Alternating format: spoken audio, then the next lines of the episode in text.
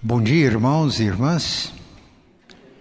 Que a paz de Deus, que excede a compreensão humana, domine os nossos corações e as nossas mentes em Cristo Jesus. Nós estamos estudando um tema, começamos domingo passado e vamos até o aniversário da nossa igreja, que será no mês de outubro.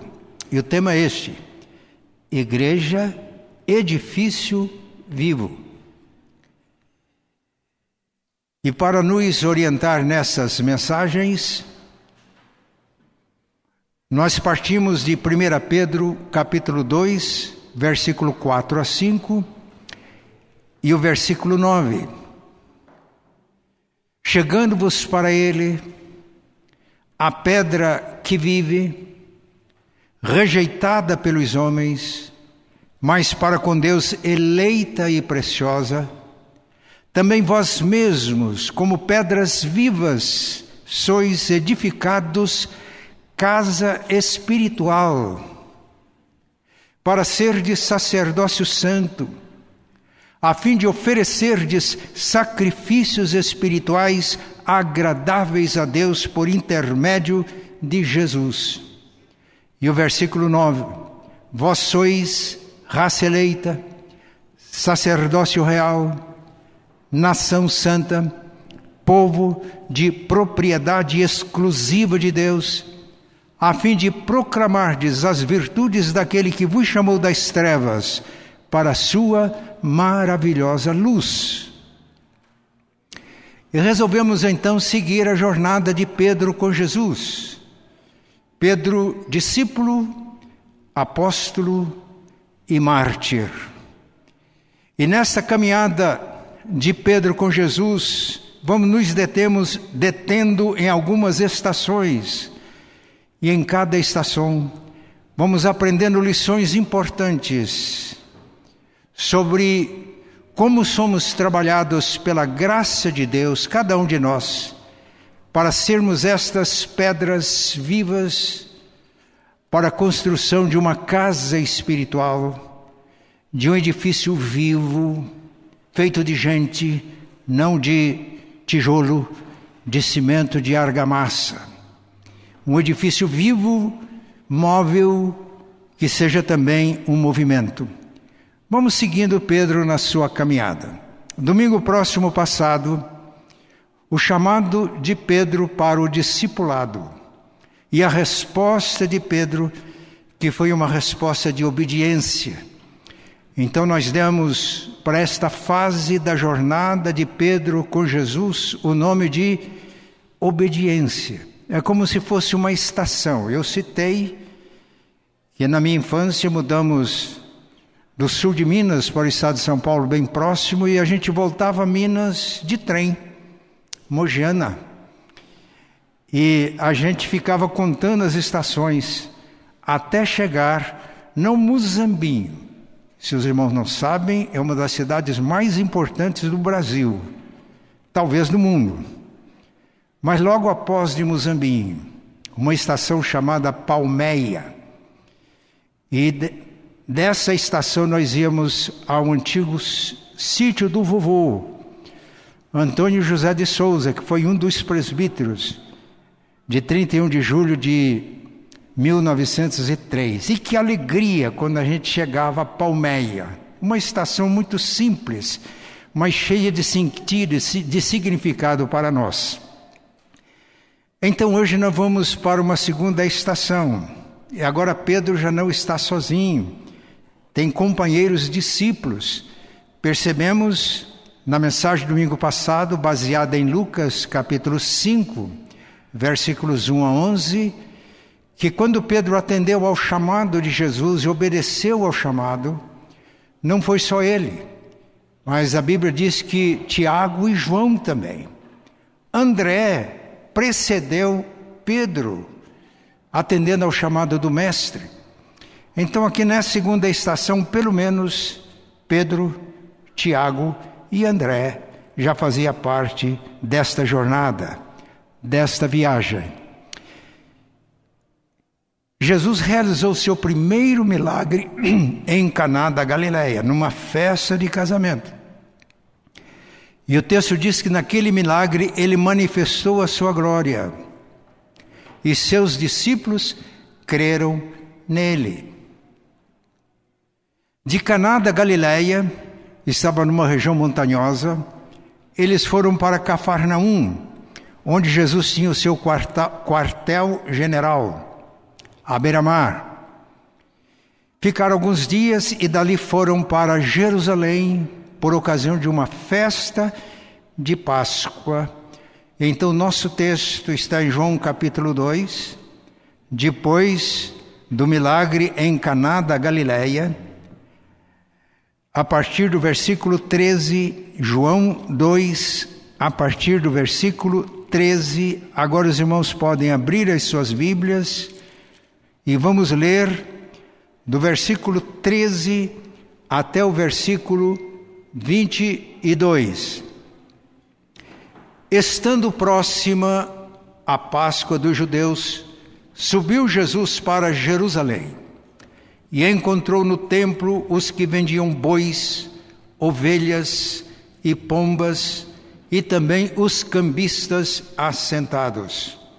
Tendo feito um azorrague de cordas, expulsou todos do templo, bem como as ovelhas e os bois, derramou pelo chão o dinheiro dos cambistas, virou as mesas e disse aos que vendiam as pombas: Tirai daqui estas coisas, não façais da casa de meu pai casa de negócio.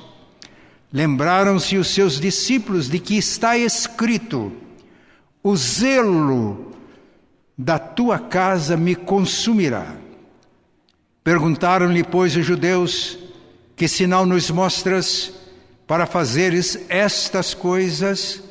Jesus lhes respondeu: Destruí este santuário e em três dias o reconstruirei.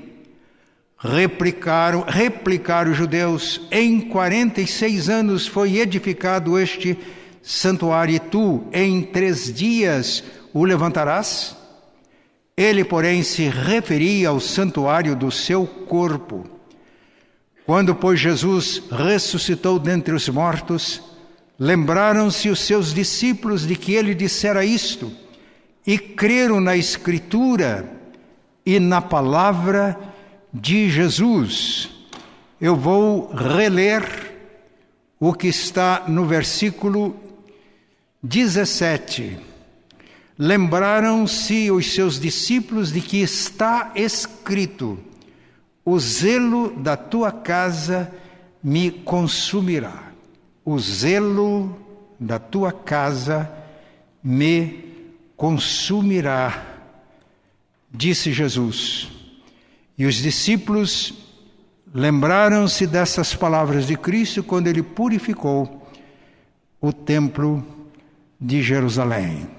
Então, a estação de hoje, a fase de hoje da nossa jornada, tem esse título: zelo, ou o zelo que consome, que consome Jesus e os seus discípulos. O zelo que consome pode ser a ira motivada por situações de injustiça, de iniquidade e de impiedade que exigem ações enérgicas. A ira é pecado? Olha o que está escrito em Romanos 1,18 a ira de Deus se revela do céu contra toda impiedade e injustiça dos seres humanos que, por meio da sua injustiça, suprimem a verdade. Situações de injustiça, situações de iniquidade, situações de impiedade provocam ira em Deus ele revela esta ira. O zelo de Jesus na purificação do templo revelou a sua natureza messiânica. Quando os discípulos perceberam o que Jesus tinha feito, eles se lembraram do que estava escrito, Salmos 69, 9. o zelo da tua casa me consumirá. O zelo de Jesus revelou então a sua natureza messiânica. O Salmo 69 é considerado um salmo messiânico, escrito por Davi, mas que não teve o seu cumprimento pleno em Davi. Aponta para o futuro, aponta para o Messias, aponta para o Cristo que haveria de se manifestar. Por isso, ele reage contra a impiedade e a injustiça, contra a profanação do templo, da casa de Deus, mas Jesus faz isso motivado pelo amor. Ele é o nosso paradigma. Podemos nos irar e ter ações enérgicas provocadas pela ira, ou motivados pela ira, por causa de injustiça, de iniquidade, de impiedade. Olha o que está escrito em Efésios 4, 26 a 27. Fiquem irados e não pequem. Quando eu perco a capacidade de me indignar com a injustiça, eu estou deixando de ser cristão e de ser um filho que revela o caráter do meu Pai Celestial. Fiquem irados e não pequem. Não deixem que o sol se ponha sobre a ira de vocês, nem deem lugar ao diabo. Quando a nossa ira é contra a injustiça, contra o pecado, ela não pode destruir o amor no nosso coração. Pelo contrário, é o amor de Deus derramado no coração do crente que deve motivar o seu zelo quando ele age por amor a Deus e por amor ao povo de Deus. Pois bem, Pedro aprende na primeira estação que nós já vimos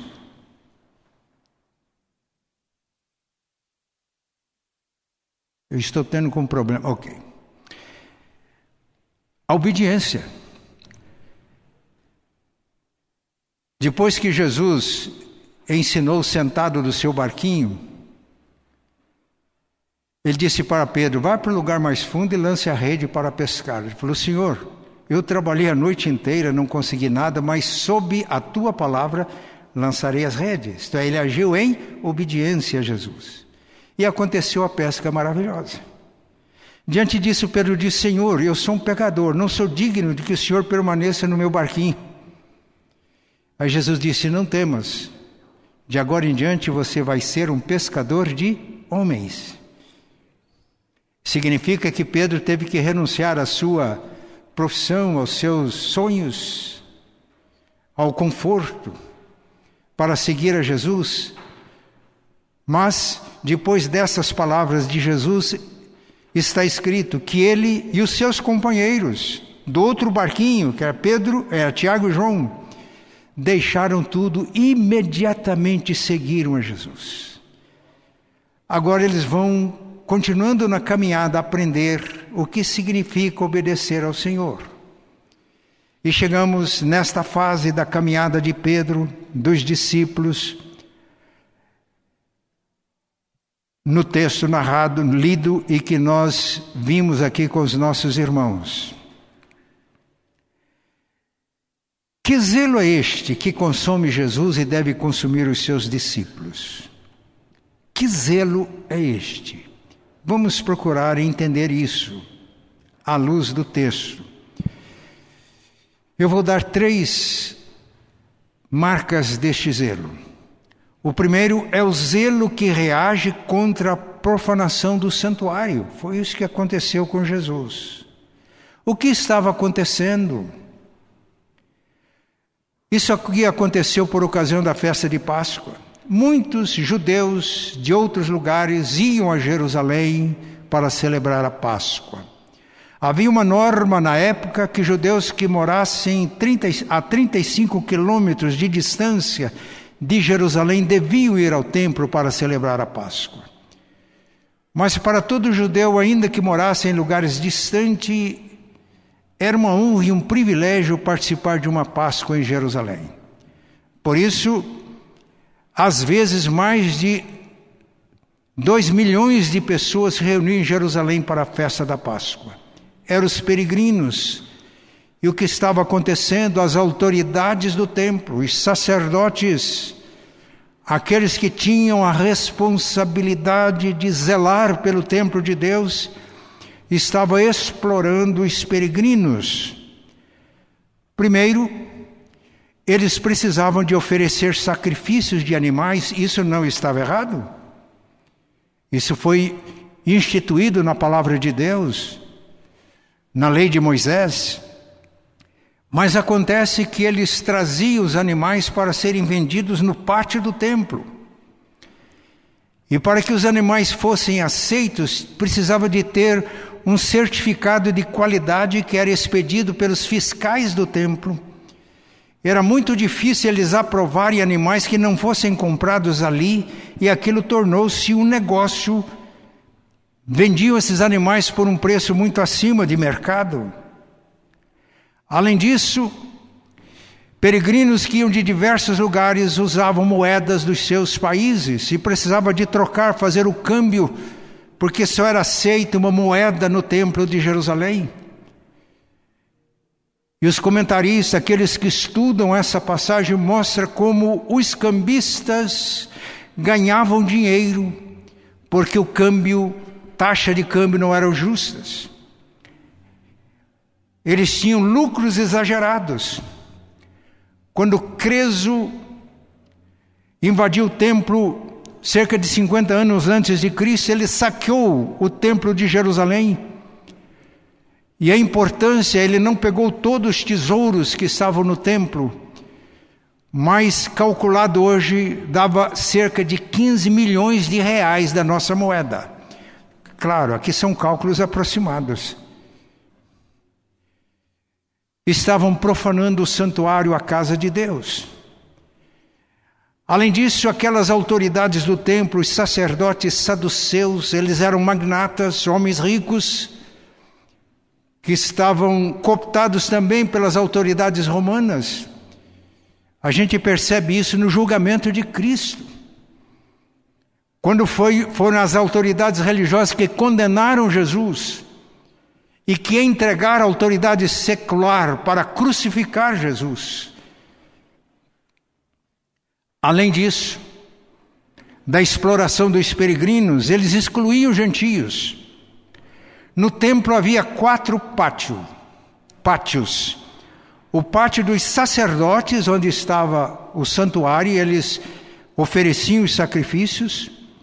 O pátio dos israelitas, podiam estar ali, o pátio das mulheres e o pátio dos gentios, era o pátio mais externo. Muitos gentios piedosos a Deus iam ao templo, mesmo com essas restrições, eles adoravam a Deus. E foi exatamente no pátio dos gentios que eles instalaram aquele comércio.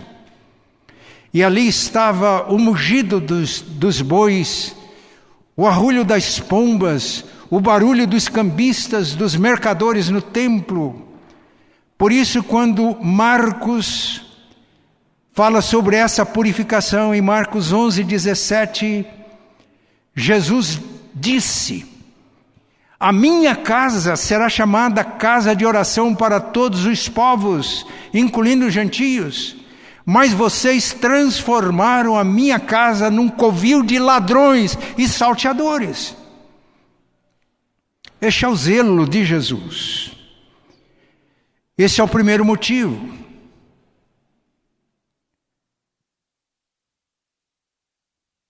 Mas também a apostasia e corrupção das autoridades do templo e que contaminava também o povo. Os sacrifícios e os atos de culto não eram feitos por amor a Deus, feitos por interesses. Tornou-se um culto formalista, hipócrito, ganancioso. Havia oportunismo político. Jesus Em Marcos 7, 6 a 7, ele disse de uma maneira muito contundente: Bem profetizou Isaías a respeito de vós, hipócritas, como está escrito: Este povo me honra com os lábios, mas o seu coração está longe de mim. E em vão me adoram, ensinando doutrinas que são preceitos humanos. Meus irmãos, quando adoramos a Deus, nós podemos ter expressões as mais bonitas, como é muito comum hoje. Glória a Deus, aleluia, animação no auditório. Mas se o coração não estiver com Deus, é culto hipócrita. E o nome de Deus está sendo tomado em vão. E a palavra de Deus é muito clara: Deus não tem por inocente quem toma o seu nome em vão.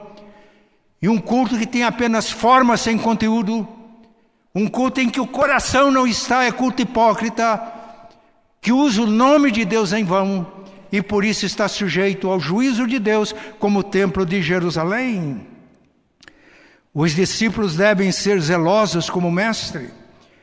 Romanos 12, 11 diz: Quanto ao zelo, não sejais preguiçosos, remissos, sejam fervorosos de espírito, servindo ao Senhor, servindo de coração mas que templo é esse que hoje nós precisamos de honrar e não profanar? Qual é o santuário que hoje pode ser profanado? Seria este templo, aliás, um templo bonito. Foi feita uma reforma aqui, parabéns para quem fez isso, capricharam. É muito bom estarmos aqui, mas este não é o santuário referido em 1 Coríntios 3, 16 a 17. Está escrito: vocês não sabem que são o santuário de Deus e que o Espírito de Deus habita em vocês. Se alguém destruir ou profanar o santuário de Deus, Deus o destruirá, porque o santuário de Deus que são vocês é sagrado. Portanto, meus irmãos, profanar o santuário que é o meu coração onde o Espírito Santo habita e a comunhão dos crentes significa fazer a, significa que em todo lugar nós estamos adorando a Deus. Aqui agora, quando estamos reunidos em casa, nos nossos relacionamentos familiares, amanhã no trabalho, Onde chegar um crente, chegou o Espírito Santo, porque o coração do crente é templo do Espírito Santo, é santuário do Espírito Santo. E o crente que adora corretamente no santuário, ele adora corretamente no seu trabalho. Ele vive os princípios de Deus quando presta culto a Deus, mas ele vive os princípios do reino de Deus quando ele faz negócios, quando ele se, ele se relaciona com as pessoas do mundo. E quando não é assim, o culto feito no templo não vale nada. Se alguém profanar, destruir o santuário de Deus, são vocês, o Espírito Santo no coração, o Espírito Santo dando vida na comunhão do corpo. Se alguém destruir esse santuário, não for zeloso, Deus o destruirá, porque o santuário de Deus, que são vocês, é sagrado este espaço aqui foi consagrado a Deus, mas não santifica ninguém. Isso aqui é espaço feito de material. Se esse espaço aqui deve ser sagrado, é pela presença de vocês, porque no coração de vocês há o Espírito Santo e na comunhão da verdadeira igreja, ele habita, está presente. Então não é quando eu chego aqui que eu me consagro mas esse lugar só poderá ser chamado um lugar sagrado se a nossa presença, a minha e a sua, é que trazem o Deus vivo. E aí nós somos edifício vivo. Esse é o zelo de Jesus. Aliás, eu creio que o azorrague de Jesus, o chicote de Jesus continua. Eu não posso dizer coisa diferente. Então, primeiro, o zelo que consome é o zelo pela santidade da casa de Deus. E casa de Deus não é um edifício material. Casa de Deus é o coração do crente Casa de Deus é a igreja do Deus vivo, a comunhão dos salvos em Cristo. O segundo aspecto, que zelo é este? É o zelo sacrificial que purifica o santuário, que torna o santuário sagrado. Quando Jesus fez aquilo que nós lemos, ele foi questionado: que autoridade você tem para fazer isso? Ele entrou em conflito com as autoridades do templo. Quem te deu esta autoridade? Qual é o sinal que você mostra para dizer que tem autoridade? É provável que eles estivessem pensando em Malaquias 3, 1 a 4 Malaquias 3, 1 a 4 diz que Deus enviaria o seu mensageiro, e o próprio Jesus e os evangelhos identificam esse mensageiro que havia de preceder o Senhor com João Batista. E no seu templo o Senhor virá o seu templo. Primeiro mensageiro, o Senhor virá o seu templo. Ora, João Batista já tinha proclamado a vinda do Messias. Agora o Senhor, o Messias, vem ao templo. E Malaquias diz que ele viria como purificador. Ele ia purificar o povo com potássio, como um derretedor de pratas, derretedor de ouro. Se alguém nos apresenta um material dizendo que é ouro, a prova é o fogo mil graus centígrados. Se for ouro mesmo, brilha mais. Se não for, revela o que é. O fogo alto pode queimar as escórias, mas não queima o ouro. É provável que estivessem se lembrado desse texto e perguntado: qual é a tua autoridade, qual é o sinal? E qual foi o sinal que Jesus deu? Destruam este santuário, e eu, em três dias eu reconstruo. Não entenderam nada. Você está maluco? Herodes levou 46 anos para construir, aliás, Herodes não construiu. Aquele era o templo de Salomão, que está muito em voga hoje em dia Templo de Salomão. Construído por Salomão, reconstruído por Zorobabel, depois de terem sido destruído pelos babilônios. Agora Herodes reformou aquele templo e foi adornou aquele templo de pedras preciosas, lindas. Não foram 46 quando aconteceu isso, porque o sucessor de Herodes continuou embelezando o templo até o ano 64 antes de Cristo. Que autoridade! Destruam este santuário, eu reconstruo em três dias. Não entenderam. Nem os discípulos entenderam. O texto diz que só depois da ressurreição, os discípulos entenderam que Jesus não estava falando daquele templo, Jesus estava falando do seu corpo. Jesus falou da sua morte e da sua ressurreição. Qual é a autoridade de Jesus para purificar o santuário? Qual é a autoridade de Jesus para construir agora, edificar uma casa espiritual, como pedra viva que é, e ele lava e purifica pessoas que se tornam pedras vivas para a edificação de um edifício vivo, feito de gente, não de pedras. Qual é o sinal? A morte e a ressurreição de Jesus. A morte de Jesus decreta o fim do Templo de Jerusalém por dois motivos. Primeiro, porque Jesus cumpre os rituais dos sacrifícios de animais do sacerdócio levítico. Não estava errado eles providenciar animais para que os peregrinos oferecessem culto a Deus, porque isso estava prescrito. Mas agora Cristo se manifesta e aqueles, aqueles sacrifícios de animais do Antigo Testamento apontam para Cristo. O autor da carta aos Hebreus diz que sangue de bodes, de carneiros, de novilhos não tiram pecado, apontavam para Cristo. Quando João Batista deu testemunho de Cristo, diz: Eis o Cordeiro de Deus que tira o pecado do mundo. Celebramos a ceia. A ceia foi instituída por Jesus quando celebraram a última Páscoa judaica.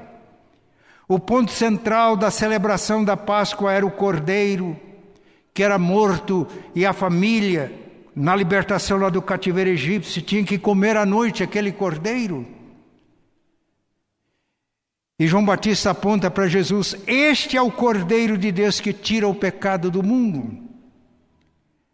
A morte de Jesus põe fim, porque agora tudo aquilo que está simbolizado no Antigo Testamento se cumpre em Cristo. Eu poderia citar muitos textos, mas vou citar Hebreus 9, 11 a 14. Olha o que a palavra de Deus afirma. Quando, porém, Cristo veio como sumo sacerdote dos bens já realizados, mediante o maior e mais perfeito tabernáculo, não feito por mãos humanas, quer dizer, não desta criação, ele entrou no tabernáculo celestial, e não pelo sangue de bodes e de bezerros, mas pelo seu próprio sangue, ele entrou no santuário, não naquele templo de Jerusalém, diante do Pai Celestial, entrou no santuário uma vez por todas e obteve eterna redenção. Portanto, se o sangue de bodes e de touros e a cinza de uma novilha aspergidos sobre os contaminados, os santificam quanto à purificação da carne, muito mais o sangue de Cristo, que pelo Espírito eterno a si mesmo se ofereceu sem mácula a Deus, purificará a nossa consciência de obras mortas para servirmos ao Deus vivo. Eu prestei muita atenção nos cânticos que foram escolhidos para hoje. Então, a morte de Jesus na cruz decreta o fim do templo de Jerusalém, porque tudo aquilo, aquilo que o templo representava, porque aquilo teve pleno cumprimento em Jesus, o nosso Senhor. Este é o sinal que ele deu. É o sacrifício dele por nós. A segunda razão, porque o templo foi profanado e Jesus foi rejeitado. Olha o que está escrito em Lucas 13, 34 a 35. Jesus olha para Jerusalém e diz: Jerusalém, Jerusalém, que matas os profetas e apedrejas os que te são enviados. Quantas vezes eu quis juntar os seus filhos como a galinha ajunta debaixo das suas asas os pintainhos, e não quisestes. Por isso essa casa vai ficar deserta. Já no final do seu ministério, Marcos capítulo 13, versículos 1 e 2, um dos discípulos de Jesus chamou a atenção de Jesus para o templo de Jerusalém, o templo de Salomão. Diz, mestre, que veja que pedras, que edifício, que construções. Jesus disse: Você vê todas estas construções, não ficará aqui pedra sobre pedra que não seja derribada, derrubada.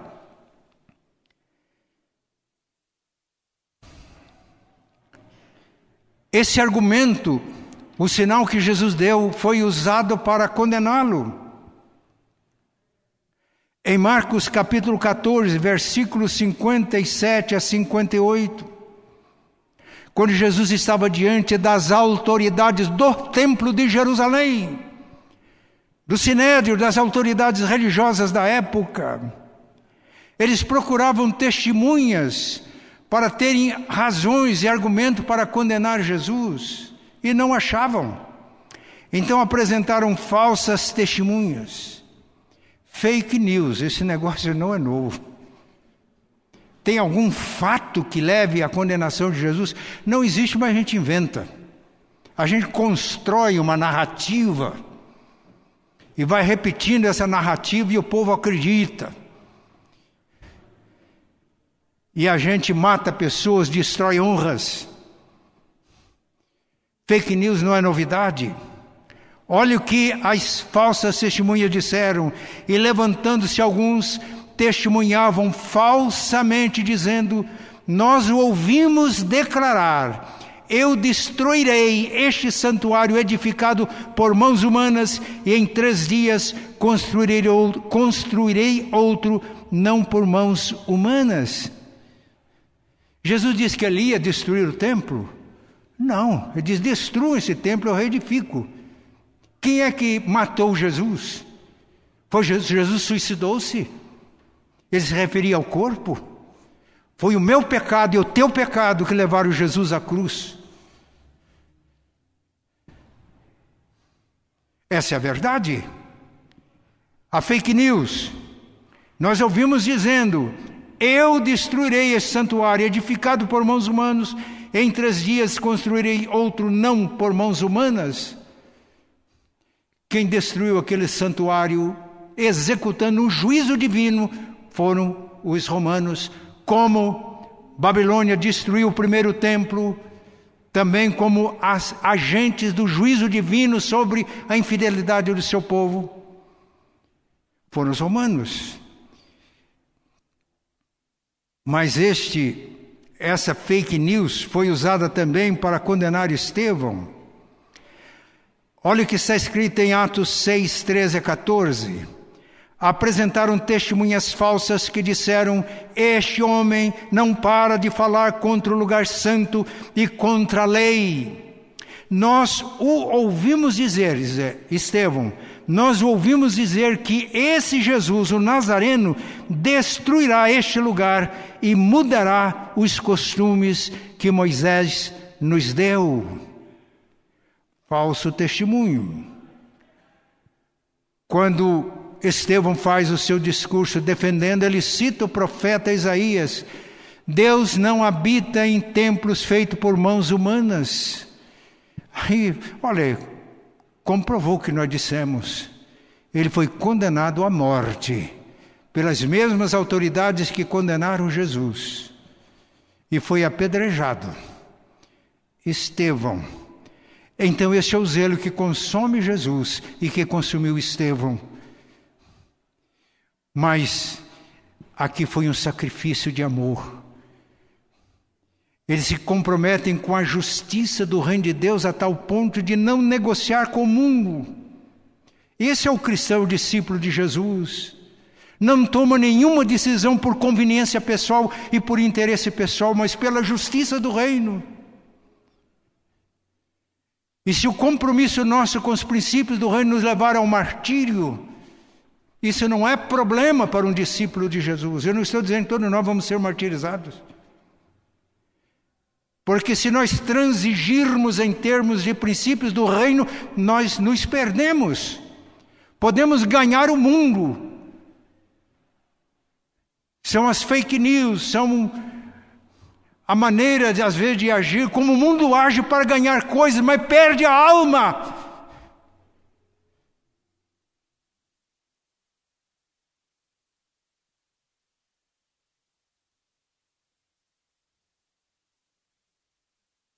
Estevão não transigiu. Ele poderia ter feito uma porção de coisa que salvasse a pele, mas é um testemunho lindo. Estevão recebia as pedradas feitas em nome de um zelo pelas coisas de Deus. E antes de morrer, ele dá esse testemunho: Eu vejo o céu aberto e o filho do homem de pé à direita do Pai. A gente pode entender isso que Jesus ficou de pé para interceder por Estevão para que ele permanecesse fiel. Mas podemos entender também que Jesus ficou de pé para receber Estevão. E antes de morrer, ele disse: Pai, não lhes imputes este pecado. Este é o zelo do discípulo de Jesus. Ele não se acomoda com a justiça, mas ele é motivado pelo amor. E eu tenho plena certeza de que esta oração de Estevão contribuiu para a conversão de Saulo, que tinha votado pela morte de, Estevão por apedrejamento.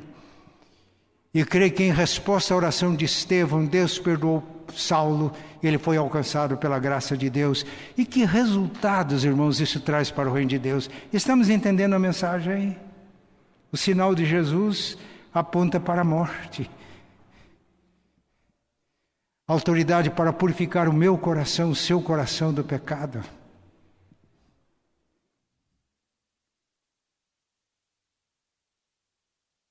No começo, os cristãos ainda se reuniam no templo. Atos 2:46. Diariamente eles reuniam no pátio do templo e de casa em casa. Atos 5:42. Não deixavam de falar de Jesus diariamente no templo e de casa em casa.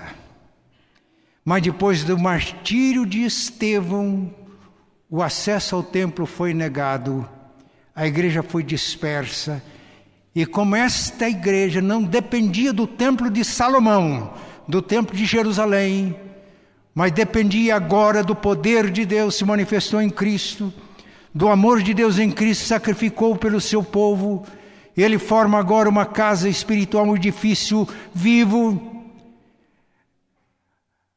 A destruição do templo que aconteceu logo no ano, no ano 70 quando Tito, o general, invadiu Jerusalém, os judeus se reuniram dentro do templo, entendendo que ali eles estavam seguros. Os soldados romanos arrombam as janelas do templo, jogam setas incendiárias, queimam aqueles judeus dentro do templo, destroem o templo e com as marretas não deixaram pedra sobre pedra, porque eles tinham interesse em encontrar as pedras preciosas colocadas por Herodes ali. Além disso, mataram mais de 500 mil judeus. E a igreja? Advertidos pela profecia de Jesus, que profetizou essa destruição do templo, eles se refugiaram num lugar chamado Pela. Depois muitos foram para a Ásia Menor, inclusive João o apóstolo, que tornou-se um líder naquela região e que viveu até o final do século I e nos deixou o último livro da Bíblia, o Apocalipse Jesus disse: Eu edifico uma igreja.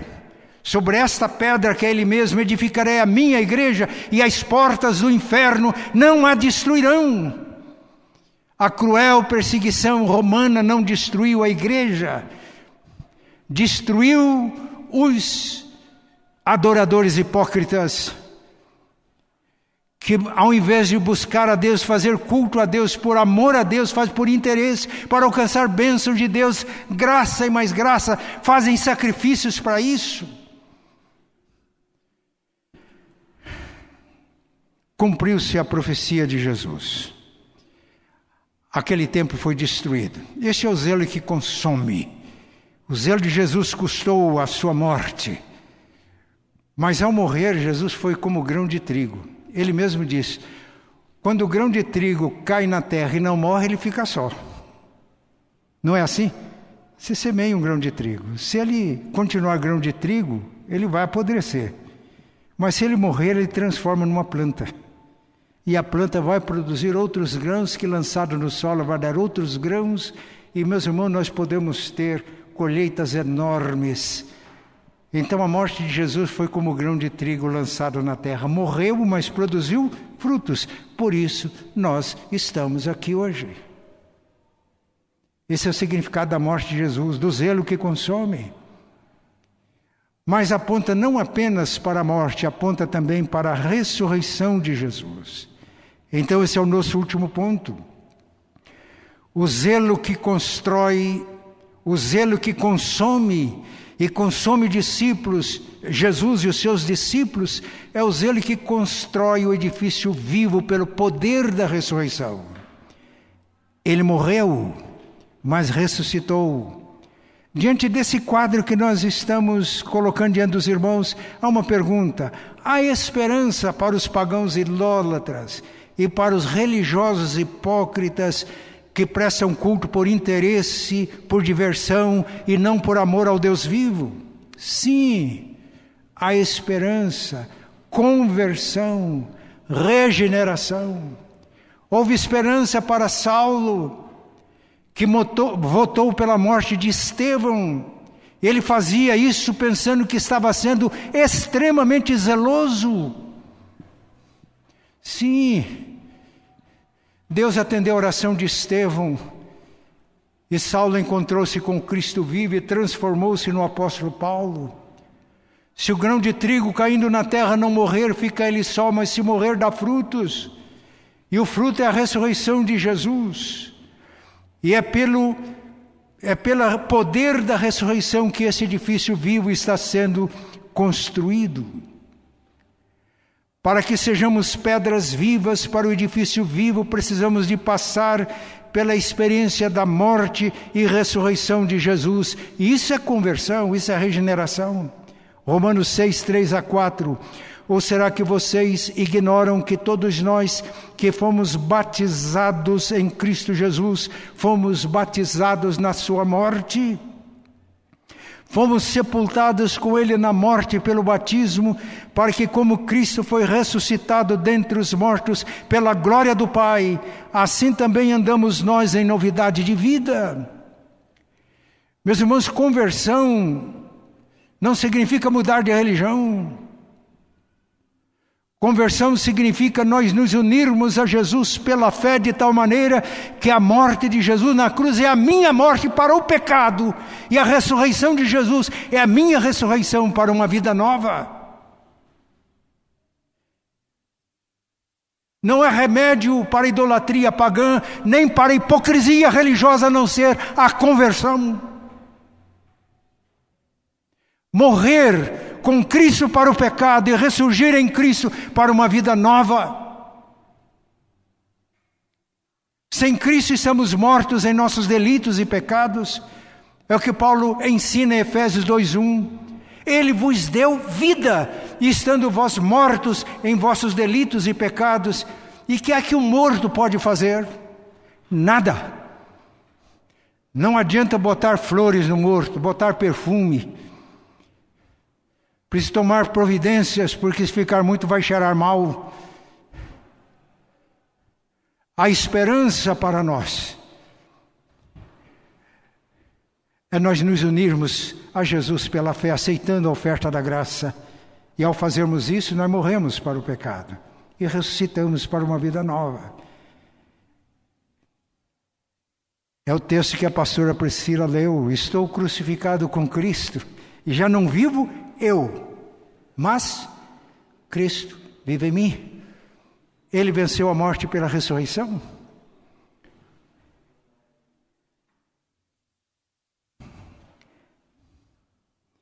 Assim vocês, escreve Paulo em Romanos, Efésios 2, 19 e 22, assim vocês não são mais estrangeiros e peregrinos, mas concidadãos dos santos e membros da família de Deus, edificados sobre o fundamento dos apóstolos e profetas, sendo Ele mesmo, Cristo Jesus, a pedra angular. Nele, todo o edifício, bem ajustado, cresce para ser um santuário dedicado ao Senhor. Nele também vocês estão sendo edificados junto com os outros para serem morada de Deus no Espírito. Igreja edifício vivo. Este edifício vivo, casa espiritual, movimento do Espírito Santo, está presente onde estiver um crente. Porque a Bíblia diz, 1 Coríntios 6, 19 a 20, que o coração do crente é morada do Espírito Santo. Mas também esse edifício vivo está presente onde dois ou três reunirem em nome de Jesus. Ele está no meio. Se você é casado e com a sua esposa você se se reúne em nome de Jesus para prestar culto na sua casa, ele está no meio. Lá é igreja, é santuário vivo. Se você está no seu trabalho em comunhão com a igreja, corpo vivo de Cristo, lá está Deus, o Espírito Santo. Jesus está presente em Curitiba através do seu corpo vivo, o edifício vivo que é a sua igreja. E quando amanhã nós nos dispersarmos para o nosso trabalho, a igreja vai estar dispersa em Curitiba.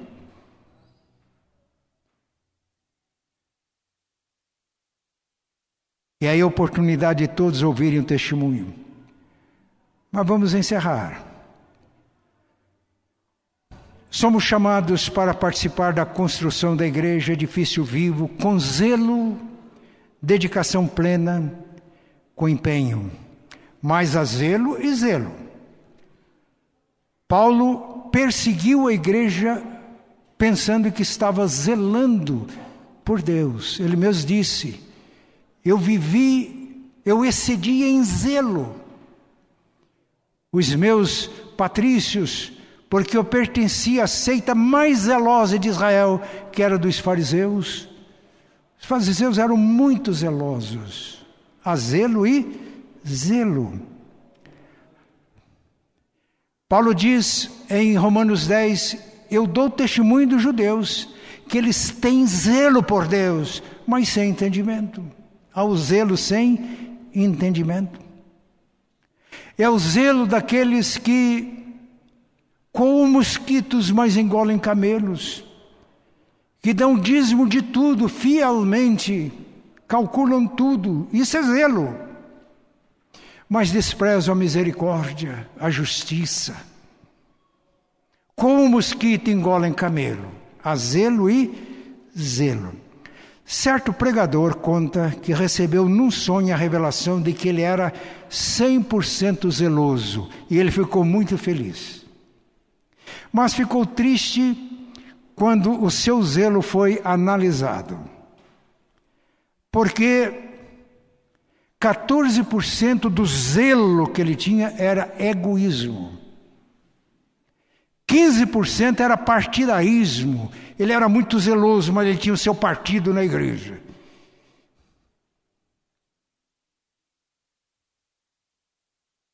Vinte e dois por cento era ambição. 23% amor ao, louvor humano. Sobrou 26% de zelo por amor a Deus. Ele acordou humilhado, assustado, percebeu que isso era verdade e fez uma reconsagração da sua vida a Deus. Somos zelosos quando somos apaixonados pela justiça de Deus. Mas quando os nossos atos de justiça são motivados pelo amor de Deus no nosso coração. A pessoa zelosa é a pessoa que se dá por inteiro. Não é aquela que coloca um pé numa canoa e o pé em outra canoa. Serve a Deus, mas namora o mundo. Se dá por inteiro. Sem reservas, sem um pé na frente e outro atrás. Conhece essa expressão? Seu zeloso. Ama a Deus com intensidade, com paixão. Mas ama as pessoas com intensidade e com paixão. Como Estevão. Zeloso, apaixonado pela justiça de Deus, e ele não negaria nunca a Cristo, porque Cristo era a justiça de Deus na vida dele. Paulo escreveu mais tarde: aquele que não conheceu o pecado, Deus o fez pecado por nós, para que nele em Cristo fôssemos feitos justiça de Deus. Ele jamais negaria a Cristo, porque Cristo era a justiça de Deus na vida dele. Mas amava e porque amava mesmo recebendo as pedradas, vítima do ódio, o coração dele não foi afetado, estava livre. Ele tinha visões de Deus nesse momento. Veja o céu aberto e o filho do homem de pé. Amava intensamente as pessoas e disse: Senhor, não lhes impute esse pecado. Creio que resultou na conversão de Saulo e talvez de muitos outros. Sejamos zelosos assim. Não nos vamos entregar pela metade. Vamos nos colocar inteiros, completos nas mãos de Deus. Apaixonados pela justiça de Deus, apaixonados e motivados pelo amor de Deus, capaz de se deixar consumir, um zelo que nos leva a nos deixarmos consumir E é quando o grão de trigo cai na terra e morre que ele produz fruto. Primeira coisa que eu li sobre Bonhoeffer, que foi um mártir, ele foi morto por ordem de quem servia a Hitler, uma semana antes de término da Segunda Guerra Mundial. Quando ele foi tirado da cadeia, ele sabia o que ia acontecer, e ele disse para o companheiro que dá testemunho desse fato: É o fim mas para mim é o começo. E as pessoas que presenciaram o martírio de Bonhoeffer, que ele subiu calmamente ao cadafalso, colocaram a forca e com a mesma dignidade com que ele sempre viveu, lutando pela justiça e não abrindo mão dos princípios do reino de Deus, mas com o coração cheio de amor ele entregou a sua vida a Deus. Este é o zelo que nós podemos ter. Zelosos. Porque estamos construindo, ou Deus, Jesus está construindo, e nós somos pedras vivas e cooperadores desse edifício vivo. Cada semana nós vamos ter um tema para oração. O tema para essa semana é zelo. Eu vou durante toda a semana colocar no Epic News orações com textos sobre zelo. Terça-feira eu vou me reunir com o Ministério de Oração dessa igreja e vamos elaborar alguma coisa até o aniversário da igreja. Então, até o aniversário da igreja, nós vamos orar. Meus irmãos, nós precisamos de um avivamento. Sabe qual avivamento que nós precisamos? Ação de Deus que nos torne zelosos apaixonados pela justiça do reino, apaixonados pelo amor do reino. Um avivamento que nos leve a nos colocarmos sem restrições, sem reservas, sem um pé na frente e outro atrás, nas mãos de Deus. Para que incendiados pelos valores do reino e pelo amor de Deus, nós podemos, possamos também incendiar vidas. E até o aniversário da igreja nós vamos orar por este avivamento espiritual. Que Deus nos ajude.